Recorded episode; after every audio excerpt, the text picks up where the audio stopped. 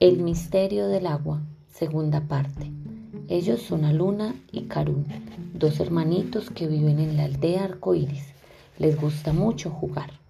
Karun es el hermano mayor, adora caminar despacio y disfrutar de todo lo que se encuentra en su camino.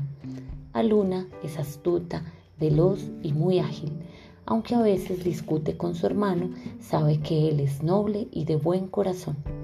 Una noche, mientras dormían, el abuelo búho llegó a su ventana y comenzó a llamarlos.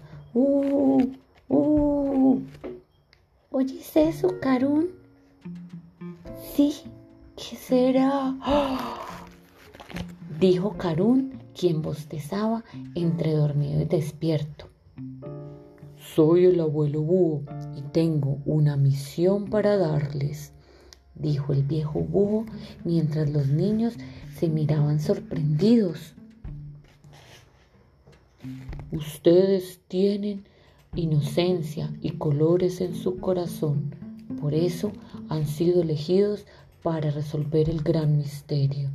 Deben emprender un viaje al bosque encantado y lograr que el agua vuelva a la aldea y con ella los colores y la alegría.